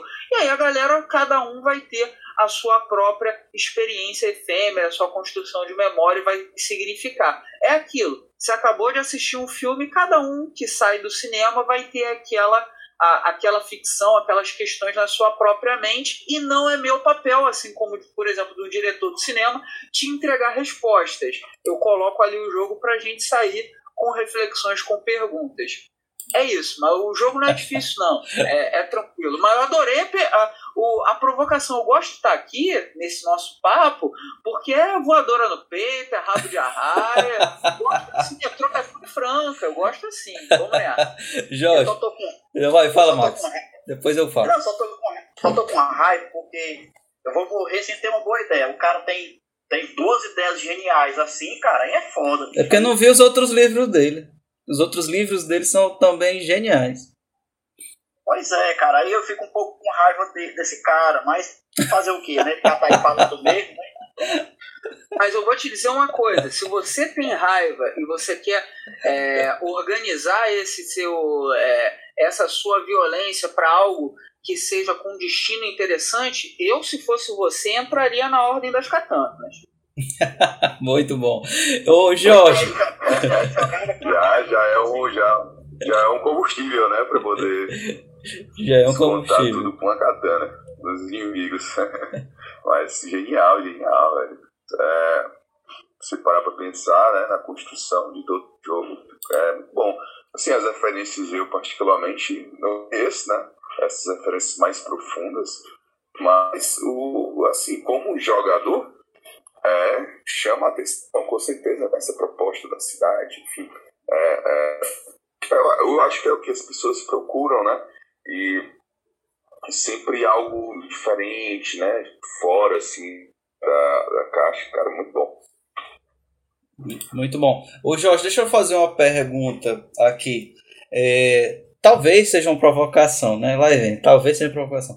É, é, eu estava, talvez seja uma, uma crítica sobre a, a, a propaganda, a divulgação desse RPG. Eu gostei muito quando você falou, mas quando eu vi no site de vocês, da Lampião, sobre o Efêmera, me passou uma ideia de que é um RPG que é meio que auto autobiográfico, você coloca para fora o seu lado escritor, o seu lado poeta.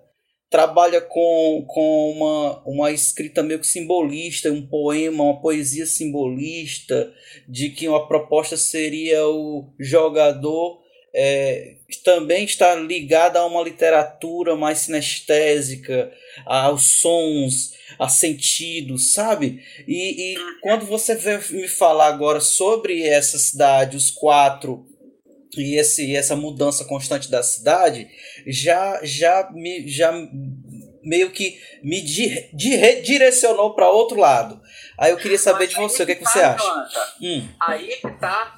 Quando você vai é, tomar a vez, vai encarnar um dos afetos, você se está jogando com um afeto e se você se joga nessa cidade, você não vai resolver seus conflitos de outra forma senão por meio de uma experiência lírica, numa linguagem poética. O que, que eu quero dizer?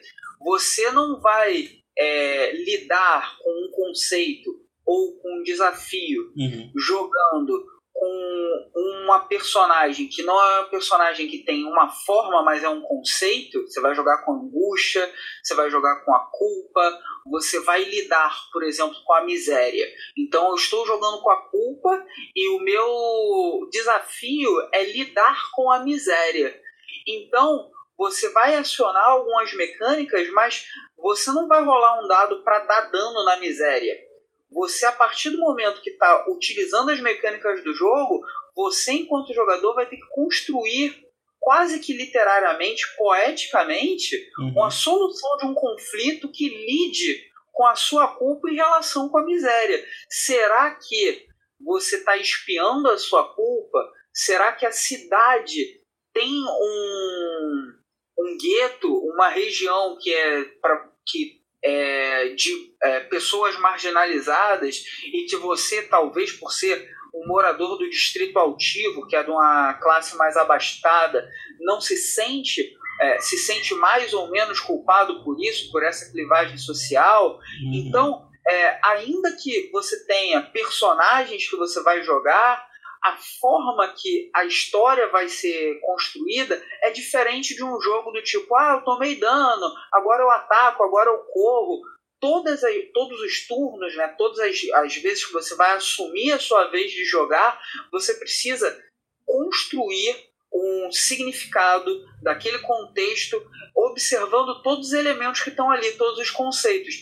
E aí você só vai fazer isso se você também levar para o jogo as suas experiências também. Uhum. Porque dificilmente, aí lembra daquele papo que a gente teve do Sarjeta no início do, do jogo? Dificilmente uma pessoa que é insensível para as desigualdades sociais vai conseguir lidar com esse tipo de relação entre culpa e miséria sabe? Então, quanto mais você também se permitir é, inserir as suas vivências, os seus sentidos, as possibilidades que você tem, melhor, entre aspas, você vai performar no jogo. Então, aquele cara que só vai querer é, rolar dado e ver o que acontece e tal, e só jogar e querer dar dano, talvez ele não. É, Ele não vai sentir, né, a pegada do jogo, o feeling do jogo. do jogo. O jogo é um jogo para você jogar é, bem num ritmo menos alucinado, mais tranquilo e conversando com a galera. É mais um jogo para sei lá, tipo um fim de tarde, um chá ali, alguma coisa mais leve, um vinhozinho, algo nesse sentido, uma troca de ideias, do que aquela coisa de ah, dei um crítico, dá um soco na mesa, é coisa assim. Então aquele jogo mais de trocação de ideias, mas ele é um, é um jogo bem, bem interessante, justamente porque ele vai te convidar como jogador para se imiscuir, se, se espalhar nessa cidade e você em um determinado momento vai descobrir que você também é a cidade, a cidade também é você. Então tem essa. Se me permite uma, se permite uma breve observação, então é, é, você está me dizendo que, uma, que uma, um psicopata, que geralmente é aquele ser que tem a, a parte do cérebro, né, a parte da reflexão, é, aliás, não tem, né, é ausente nele. Ele não, não conseguirá entender o jogo da forma como o criador, que, é, que, né, que são vocês, é, fizeram o jogo para ele ser, né, que é um jogo que, que denota uma, uma alta consciência do, da parte do, do, do jogador, né? É, é Ah, ou menos sim.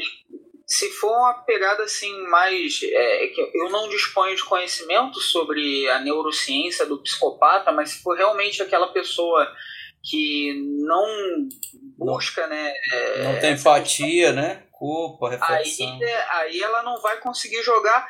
E sinceramente, aí É um jogo que mantém aí, a, a imersão, né? é, mas aí é que entra um papo que eu acho que é importante também. É, todos os jogos têm alguns públicos que são é, mais é, direcionados. É, ainda que eu acho que psicopatas não devam performar bem muitos jogos, é, eu não me sinto uma pessoa frustrada de é, achar que uma pessoa que não tem empatia, uma pessoa que não sabe se colocar no lugar da outra, uma pessoa que é impulsiva ou que vai exercer apenas dominância, não vai conseguir jogar o meu jogo. Eu não vou refazer o meu jogo para que essa pessoa possa jogar. Ela. Desculpa, não, não é. E no Muito final bom. das contas, eu acho que nenhum jogo é para todo mundo, sabe? Uhum. Eu acho que vai ter alguém que vai gostar mais de um gênero, outro do outro e tal. É isso. Muito bom, muito bom, Jorge. Obrigado, viu? Tem pesadelos. Todo soldado tem pesadelos. Só aquele que sente vergonha do que fez. Não tem ideia do que eu fiz. Tem visto muitas coisas. Tenho. E não teme a morte. Às vezes chega até a desejá-la. Não é verdade? Sim. Eu também. Acontece com homens que viram o que nós vimos. Então, venho para este lugar dos meus ancestrais. E eu me lembro que, como essas flores, estamos morrendo. É preciso reconhecer a vida Em cada respiração, cada xícara de chá, cada vida que tiramos. A vida do guerreiro. A vida em cada respiração. Vamos passar pro bloco 4, né? Vamos falar finalmente sobre a Ordem das Katanas, que agora é o RPG de dano, facada, tiro, porrada e bomba. Ricardo Santos, por favor, nos faça uma sinopse, uma apresentação de a Ordem da Samurai, a Ordem das Katanas, por favor. Vamos lá, vamos apresentar no modo geral como é o cenário né, desse RPG, a proposta dele, né, que eu criei. O seguinte, a Samurai, né, a Ordem das Katanas, ele basicamente utiliza aí, né, do da cultura, né, tal. Então vai ter a questão do Império japonês, né, vão ter as classes sociais e o grande interessante, né, que é a mitologia, né, japonesa, que são os deuses deles, né, os onins, yokais, e também é, as entidades, né, os shigamis. Então, parte dessa premissa, né, e a criação de personagem, é, o samurai, né, quem nunca quis é, ser ou jogar com o samurai, os lendários, né, tipo, a gente vê tantas, é, enfim, e, e é isso, basicamente você vai jogando com samurais, né, os samurais vão ter suas habilidades, classes distintas, né, e então o, o cenário ele vai, pro, vai te propor o quê? E você vai poder estar tá criando histórias em cima disso, a partir de, de ah, pode tornar fazer guerras, né? Pode ser um conflito de famílias, né? Porque existem os clãs, né? Vão ter dentro do, do da história tem cinco clãs principais, né? Que é onde você vai poder é, ser de um desses clãs. Eles têm uma participação muito importante né, na história. Então, conflitos políticos, né? Porque tem esse envolvimento também. Eu, eu particularmente, deixei o RPG bem. É, cada partezinha eu explico, né? Política, questões sociais, né? divisão, tudo que, que eu consegui da cultura oriental, né? Eu traduzi para o RPG. Ele, ele não segue ele, a todas as questões do, do da cultura, né? Que pode ter nome alterados, podem ter outras coisas não existir, né? Do período, né? Japonês, mas a missa em si é, tem as referências, né? De, de, de tudo isso que tem o que o Japão oferece pra gente, né? Então, basicamente, você joga com um samurai e nisso vai entrando a parte sobrenatural que o RPG fornece, né?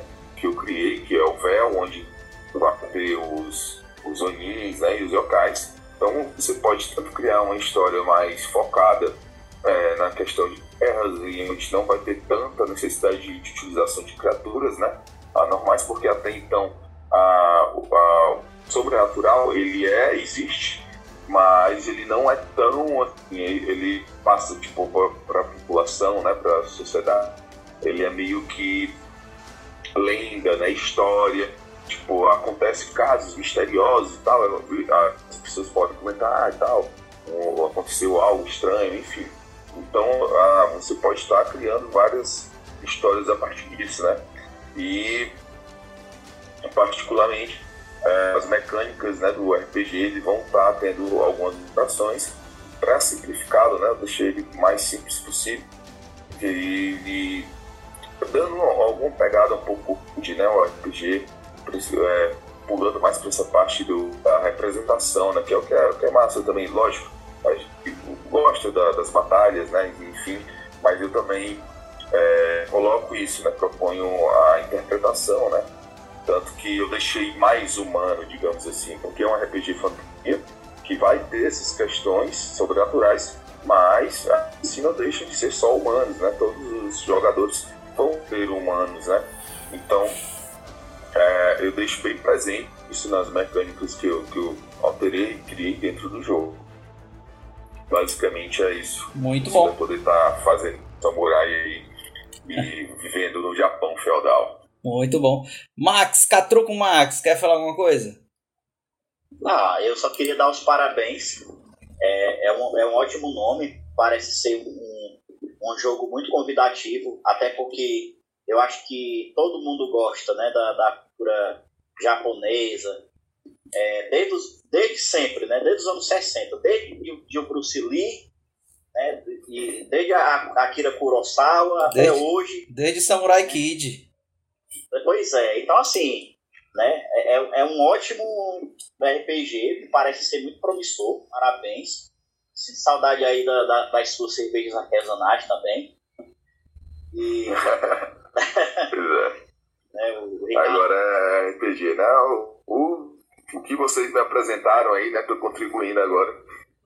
Não sei Pois se é. vocês lembram aí, eu criança, né? Ficava olhando vocês jogando, enfim. Comecei a jogar. Agora tô me sentindo com 200 anos. A, a- a- é, tô me sentindo com um, um velho Oni. Não envelhece, ganha experiência. Não envelhece, ganha experiência, tá vendo? Pois é. Tá, tá com XP, né? Tá com o level máximo aí já. No- E parece, e parece, que os- e parece Jorge, que os, o estúdio polonês que fabricou o Cyberpunk roubou tua ideia, né? Porque a ideia do, do, do Cyberpunk, né? Que é um RPG, o jogo Cyberpunk, né? Que acabou de sair agora em dezembro. Mundo esperando. A, a cidade lá, da Night City, né? É, é a grande protagonista, né? A cidade é a protagonista do jogo, né? Mas, mas aí o, o pessoal pode ficar tranquilo que o Efêmera vai sair com menos bug do que o 277. que bom, que bom. Né? Jo- Jorge, enxuga um pouco os lábios, viu? Tá, tá descendo muito veneno, Jorge, aí. Desse comentário. Não, mas sério, eu, eu queria fazer uma pergunta pro Ricardo sobre o, a Ordem das Katanas, porque eu curti bastante ali a, a proposta. Eu queria saber o seguinte: se eu sou uma pessoa que não tenho tanto repertório, não conheço tanto de, de cultura oriental, mas eu tô entrando aí no mundo do RPG agora, porque sei lá, eu vim numa stream e tal, e pô, achei bacana o, o jogo. Ele vai ser um jogo que vai ser mais voltado para um jogador iniciante, vai ser para galera que é mais experiente, quem não tem tanto conhecimento sobre cultura japonesa, vai ter ali no manual também.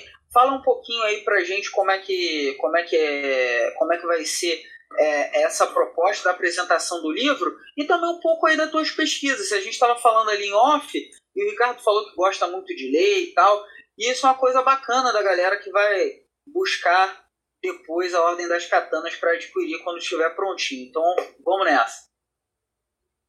É o seguinte, o, o RPG ele vai fornecer é, é, basicamente o, o que importa do cenário, né? Então, os jogadores, antes ao ler né, o manual, vai ter lá descrevendo, né? é, cada termozinho, né? Há alguns nomes em japonês que eu vou deixar lá a tradução, né? Para ficar mais fácil a identificação. Então, se, se você não tem uma familiaridade com a cultura, né? Vai dar para entender de, de boas. E o, o samurai, né, é, de praxe é, é muito conhecida, né, então é fácil você conseguir é, entender, né, e jogar com, com samurais. Então, desde jogadores inicia, iniciantes, né, a jogadores veteranos, é tranquilo a, a adaptar e se não conhecer cultura também, porque eu, eu deixo bem claro, né, é, porque eu descrevo a região, né, eu explico a região, ela está dividida em cinco é, grandes regiões principais, então vai ter bem, bem resumido e não, não, também não estico muito, né? Eu vou direto ao ponto em cada parte do livro para ficar é, fácil de entender. Então, para quem for iniciante, eu acredito que não vai ser difícil, e se, caso não conheça também né, a, a cultura. Massa. Ricardo, deixa eu te fazer uma pergunta. É, vocês pegou alguma referência literária em obras como Shogun, Ah, sim, Musashi e outros livros? Não, ah, com certeza, várias, várias referências. Eu, eu li o, o, o Cinco Anéis, é um livro, o, de vários filmes, eu assisti muitos filmes, é, que agora não me vem. Eu assisti, eu, eu tenho um, um sério problema de decorar nomes, então é, eu assisti muitos filmes de samurais, né, tipo, e, e sempre gostei, né, dessa cultura, e desde os animes, né, então o- eu tenho várias influências, né? De livros e principalmente de filme. filme porque gente Claro que ele viu o Samurai Jack, Jonathan. É claro que ele viu o Samurai Jack. Ah, certeza, é uma, é uma referência boa. E principalmente, alguns, não sei qual exatamente o ano atual, saiu até uma temporada nova ficou, ficou bem da hora. E, como eu tinha falado, né? As referências que eu mais são os filmes, né? Tem muito filme bom, aquele, os, os sete, as sete samurais, né? Com a, agora não.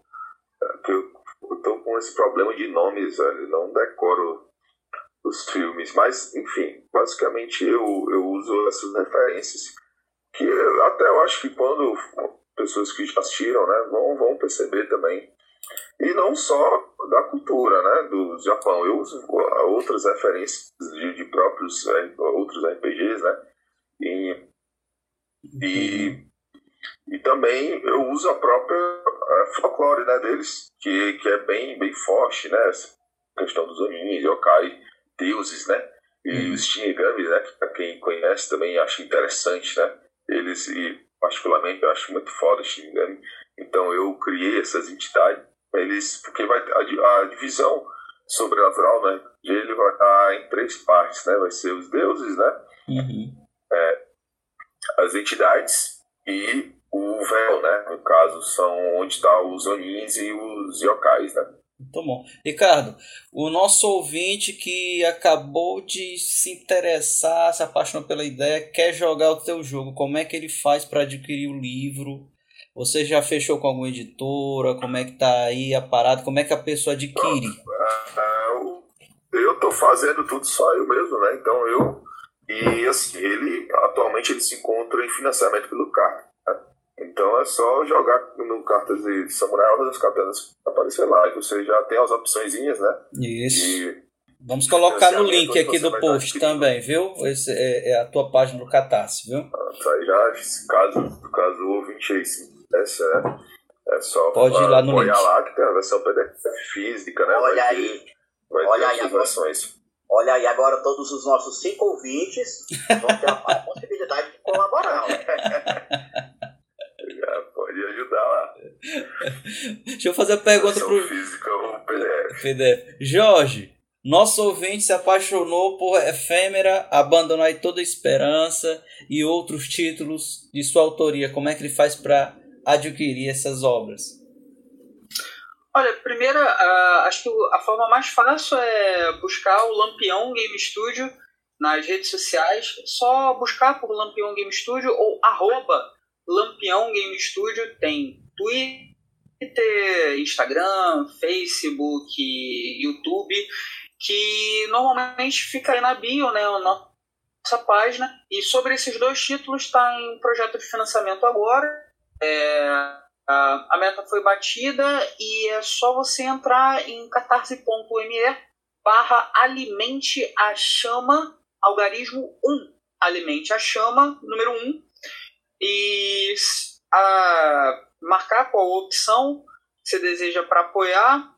E tem alguns combos de outros livros, como Ceifadores, Magos Lacunares da Torre Púrpura, outros jogos que a gente publicou dá para você pegar combo para apoiar e receber mais de um livro. É isso.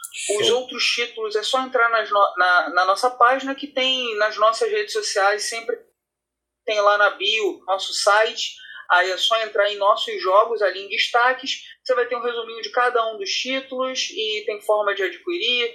A gente manda para o Brasil todo, tem promoção ali sem frete, com o, a dedicatória dos autores. Então é isso, é bom para apoiar aí a cena nacional. E nós vamos estar também nesse post com os links, tanto da página do Catarse, né, dessas novas obras aí, do Lampião, e também o link para o site do Lampião aqui no post, certo?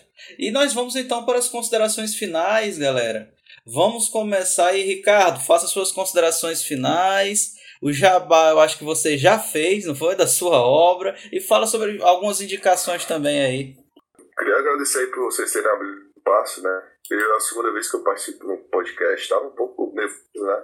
Mas, enfim, foi muito divertido a, a, a experiência e poder ter esse contato também aí, Jorge, uma pessoa genial, que tá, agrega, com certeza agrega muito aí ao, cenário RPG, né?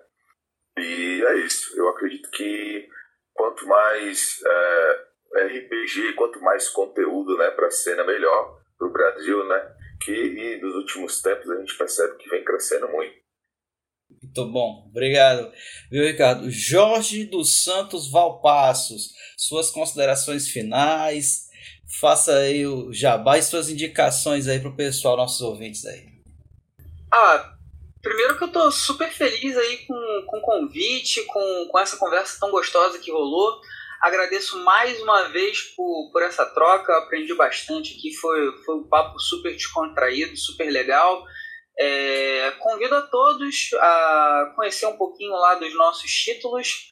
É, o meu, a minha arroba, se vocês quiserem trocar ideia comigo, seguir, ver algumas coisas engraçadas que às vezes rolam, é só é, pesquisar Valpacos Jorge, arroba Valpacos Jorge ali, Instagram, Facebook, Twitter, essas coisas todas. E é isso, gente. Muito obrigado de verdade por, pela oportunidade. Foi, foi um papo super bacana. E, sei lá, como consideração final, vou fazer aí uma, uma sugestão, uma breve dica. E a dica é se você tá ouvindo o E Agora Cast, porque chegou pela minha divulgação e tal, é, segue aqui o podcast, dá uma olhadinha lá nos outros programas, dá uma olhadinha no conteúdo que a galera aqui, o Max e o Jonathan são pessoas super bacanas. Talvez você chegou só nesse episódio, chegou por uma divulgação, mas dá uma conferida nos outros capítulos e passa a seguir que certamente vocês vão ter um conteúdo de qualidade. Essa é a minha recomendação e muito obrigado aí Vamos nessa. Obrigado, Jorge. Max Castro. Ah, sim, a hora passou muito rápido, nem percebi, porque o papo realmente estava muito gostoso. Conversei com pessoas interessantes, inteligentíssimas. O Jorge é fantástico, cara, parabéns mesmo. Você é um cara fantástico, por mais seres humanos assim. É óbvio que eu não tenho raiva, uma raiva de você, né? eu tava só brincando. Na verdade, é, gostaria que você estivesse outras vezes com a gente para é, falarmos sobre outros assuntos. Tenho certeza que você pode nos ensinar bastante ainda. E também convidar o Ricardo né, para estar com a gente em outras ocasiões. Né? É porque é, é muito bom ouvir um programa onde você sente que aprendeu alguma coisa. É, nossas redes sociais vão estar aí nos links. E vejam outros programas, né? Temos o, o, financiamento também aí que as pessoas podem colaborar com a gente, né? Aí vai estar tudo no link, no link aí do, da programação. Muito obrigado, gente. Valeu. Ótimo. Vocês são maravilhosos. Valeu, Max. O Max tá com, em cima do ventilador e o microfone dele tá sem a esponja. Ele tá todo tempo dando esses papapados aí. Gente, muito obrigado pela presença. Ricardo, muito orgulhoso de você, viu, Ricardo? Por ter visto você jogando com a gente de pequenininho, criança, e agora você está lançando aí seu livro. Também estaremos lançando nosso Eu livro. Eu só tenho a agradecer aí você. Mas, caras me influenciaram e tornei, consegui né, um RPG. É, você chegou pra mim e falou, né? E falou, cara, eu tô, eu tô criando aí. Eu disse pra ti, cara, começa a divulgar nas redes sociais, faz o Instagram, vai no Facebook, coloca nos grupos de RPG, entra nos grupos e coloca. Aí não, o cara te, me tirou. Ora, fala com o administrador do grupo, pede, depois o cara não gostou, então pronto, passa para outro grupo, vai lá. Continua divulgando. Mas é, eu tenho muita essa dificuldade ainda, né? Eu, eu não, não sei muito bem essa questão de marketing, enfim. Eu tenho essas dificuldades, mas está caminhando legal o projeto mesmo com toda essa Mas tua voz de radialista aí, tu consegue qualquer coisa, cara. Que voz massa, né? Nada. Enfim.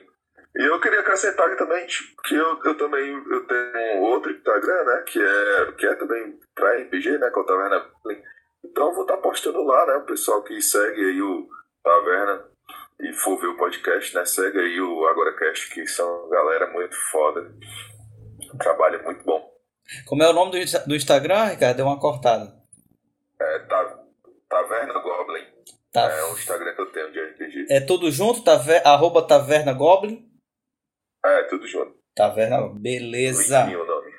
Vamos botar. E desde, e desde já, eu acho que que eu falo pelo Jonathan também, desde já estão convidados aí a gravarem mais podcasts aí com a gente, cara. Sempre, sempre se à vontade. Vamos nessa. É uma quando experiência quiserem muito legal. quando quiserem divulgar alguma coisa, e, e é bom saber também, né, que o, que o, o Jorge é progress- progressista, como nós também somos progressistas, né? E fechou então, fechou. Massa. Aí tá bom.